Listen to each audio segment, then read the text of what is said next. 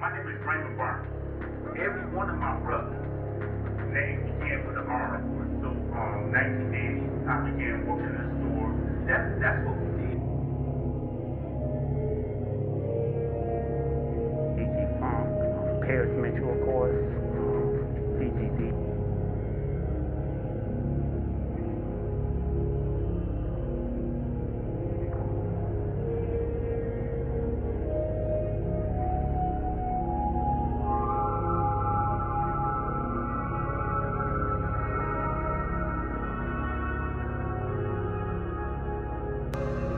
first be hard. All right, you cruising down the street. If you are offended by words like shit, bitch, fuck, dick, ass, hoe, cum, dirty bitch, low motherfucker, nigga, hooker, slut, tramp, dirty low slut, tramp, bitch, hoe, nigga, fuck, shit, whatever. Take the tape out now.